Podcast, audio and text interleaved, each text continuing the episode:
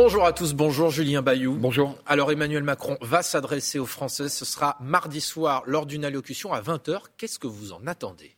Ben, À vrai dire, du président, je n'attends plus grand-chose. Il avait cinq ans pour euh, améliorer la situation du pays, il ne l'a pas fait. Et donc là, on a un président en campagne qui, euh, certes, va faire une nouvelle allocution sur euh, la question sanitaire, mais quelque part, il y a une, mise en scène du pouvoir sur la question sanitaire je leur dis, il avait 5 ans et sur les libertés, égalité, fraternité, sur les libertés, euh, ça recule. Sur l'égalité, c'est le président des riches. Et sur la fraternité, il a tourné le dos à ses engagements. J'aimerais qu'il puisse engager le pays sur la voie de la transition écologique. C'est ce qu'il avait promis à Glasgow.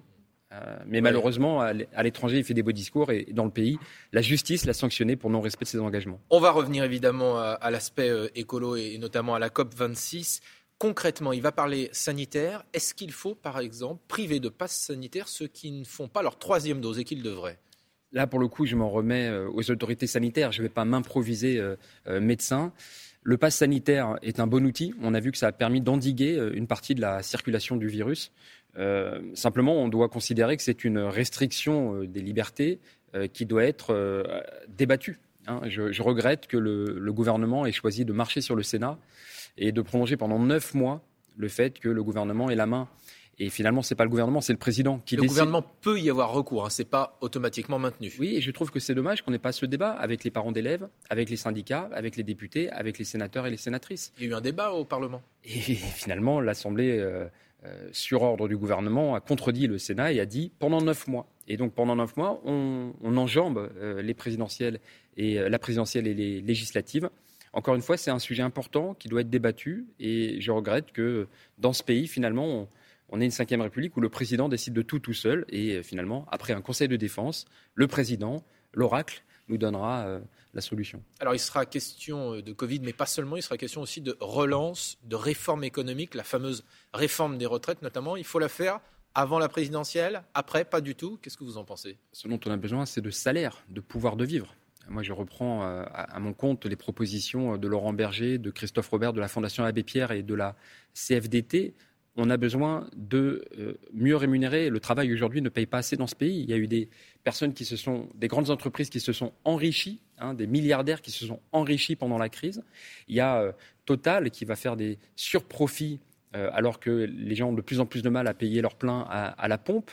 Total qui est engagé dans des projets absolument désastreux sur le plan du climat. C'est euh, un gigantesque oléoduc euh, en Ouganda. Voilà du très concret. Donc si Emmanuel Macron dit on fait la réforme des retraites, vous y opposerez Je pense que ça correspond à une lubie. Pour faire quoi? La retraite, pour faire quoi? Vous savez que quand ils avaient présenté ce projet des retraites, ils avaient été incapables de dire combien euh, ça allait faire économiser pour les dépenses publiques. Et même plus grave encore, incapable de dire combien vous et moi, la personne qui nous regarde, l'enseignant, le taxi, allait gagner dans les prochaines années. Comment vous voulez vous projeter dans ce pays à 40 ans si vous ne pouvez pas euh, savoir euh, l'investissement pour votre petite euh, entreprise ou le prêt pour financer les études des enfants. Vous voyez, on ne joue pas comme ça au dé pour le plaisir de la réforme avec l'avenir des Françaises et des Français. On a besoin de protéger la population nous sommes très attachés à, ce système des retraites et malheureusement, j'ai l'impression que le président, qui est déjà en campagne en fait, instrumentalise cette réforme pour, pour sa petite agence de notation. Alors, Julien Bayou, à la mi-journée, vous allez participer à un rassemblement pour le climat à Paris. Il y a des marches un peu partout en France, un peu partout dans le monde. Après une semaine de COP26 à Glasgow, on est à mi-parcours. Quel premier bilan vous en tirez? Ben, Malheureusement, pour l'instant, on a eu euh, des beaux discours du blablabla, comme dit euh, Greta Thunberg. Euh, je me joins évidemment avec l'ensemble des écologistes à ces marches pour le climat à Paris à midi et partout dans, partout dans le pays. Vous savez, c'est merveilleux quand vous êtes écologiste. On se bat pour les générations futures. L'enjeu, c'est quelle planète voulons-nous léguer à nos enfants? Pour l'instant, bilan zéro de cette COP? Ben, on a eu des engagements, on a eu des beaux discours du président Macron, mais qui donnent des leçons à l'international et, dans le pays, en France, euh, a été sanctionné par la justice pour son inaction. Hein, Lui, il dit que... les engagements de la France et de l'Union européenne sont tenus. C'est faux, c'est faux. Sur le charbon, il avait promis une sortie des centrales en 2022. Finalement, on n'y est pas. Il y a ce projet désastreux euh, de l'oléoduc euh, de Total en Ouganda qui est soutenu activement par la diplomatie française. Vous avez l'enjeu, si, vous voulez, de cette COP, ça aurait été l'arrêt des financements des, euh, des projets fossiles. C'est ce que propose Yannick Jadot, ce que nous proposons avec les écologistes, un traité de non-prolifération. On arrête de financer, avec vos impôts, avec mes impôts, eh bien, la destruction de la planète. 11 millions d'euros par minute. Le temps que je finisse cette phrase, c'est plusieurs millions d'euros qui sont consacrés à subventionner des projets qui détruisent la planète. Emmanuel Macron s'est engagé à la fin de la semaine dernière avec euh, les pays du G20 à ce qu'il n'y ait plus de financement de centrales à charbon à l'étranger d'ici la fin de cette année. Il faudrait commencer par la France, voyez. Toujours, euh, comment voulez-vous donner des leçons à la Terre entière si vous ne respectez pas vos propres engagements Sur ce financement des projets euh, fossiles, c'est-à-dire le gaz, le charbon, les plus dangereux pour la planète, la France, elle a augmenté de 25%, 25% ses engagements depuis la signature des accords de Paris. Voilà. Le président Macron a choisi de torpiller torpiller le projet de loi climat, qui était pourtant issu de la belle Convention citoyenne pour le climat, qui faisait euh, un ensemble de mesures très, euh, très fortes, très cohérentes pour le climat et pour la justice sociale. Donc, euh, pour l'instant, j'allais dire note 0 sur 20 pour la COP26 et pour Emmanuel Macron? Oui, malheureusement, des beaux discours, mais voyez, du très concret, à nouveau le pacte de pouvoir de vivre, qui réclame la rénovation thermique. En approche de, de l'hiver, nous le savons bien, se chauffer, ça coûte de plus en plus cher. C'est une question de confort, de qualité de vie, de santé, rénover ces logements, c'est euh, des emplois verts non délocalisables pour nos PME. Vous voyez, il n'y a, pas à choisir. C'est bon pour le climat, c'est bon pour la santé, c'est bon pour le porte-monnaie. Alors, Julien Bayou, on est samedi. Si Yannick Jadot était président de la République, ceux qui veulent chasser ne le pourraient pas parce qu'il est pour une interdiction de la chasse les week-ends et pendant les vacances scolaires. C'est de la surenchère sans limite, dit la Fédération nationale de chasse. Qu'est-ce qui est sans limite? Le fait de pouvoir. Euh, profiter en famille, en forêt. On a eu la météo euh, qui nous disait que euh, aujourd'hui, ce week-end, on pouvait profiter de la forêt euh, qui ferait beau et qu'on pouvait y aller en famille.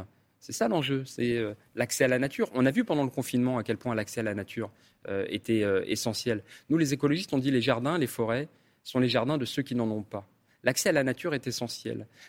nous pouvons la partager. Et la chasse, et eh oui, c'est une atteinte à la biodiversité. Moi, je ne comprends pas ce loisir morbide de vouloir euh, abolir une vie, euh, celle d'un être sensible, des, animaux qui, pour un quart, sont élevés que pour ça. C'est pas une part des traditions et de la culture française?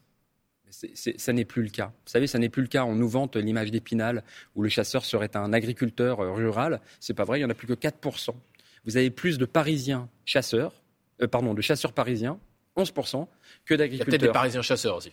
C'est ça. Vous avez plus de Parisiens chasseurs que d'agriculteurs. Trois fois plus. La plupart des chasseurs, désormais, sont euh, dans les villes, plus de 50% dans les villes de plus de 20 000 habitants. Et finalement, un hobby très, euh, très cher, CSP+, et vous avez comme ça des parcs où vous pouvez, pour 2000 euros, aller, euh, aller chasser le, le faisan. Ça n'a plus rien à voir avec la tradition. Par contre, c'est une atteinte à la biodiversité. Alors, c'est une mesure qui a fait beaucoup parler, mais on a quand même le sentiment que depuis quasiment 40 jours qu'Yannick Jadot a, a été déclaré candidat écologiste, puisqu'il a remporté euh, cette primaire.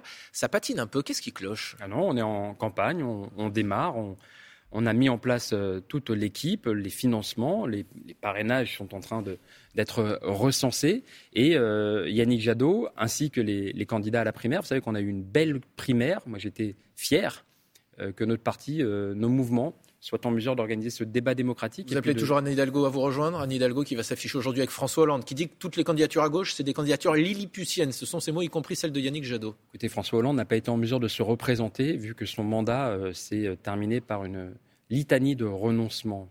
Euh, je crois que dans ces cas-là, on doit se faire littéralement tout petit.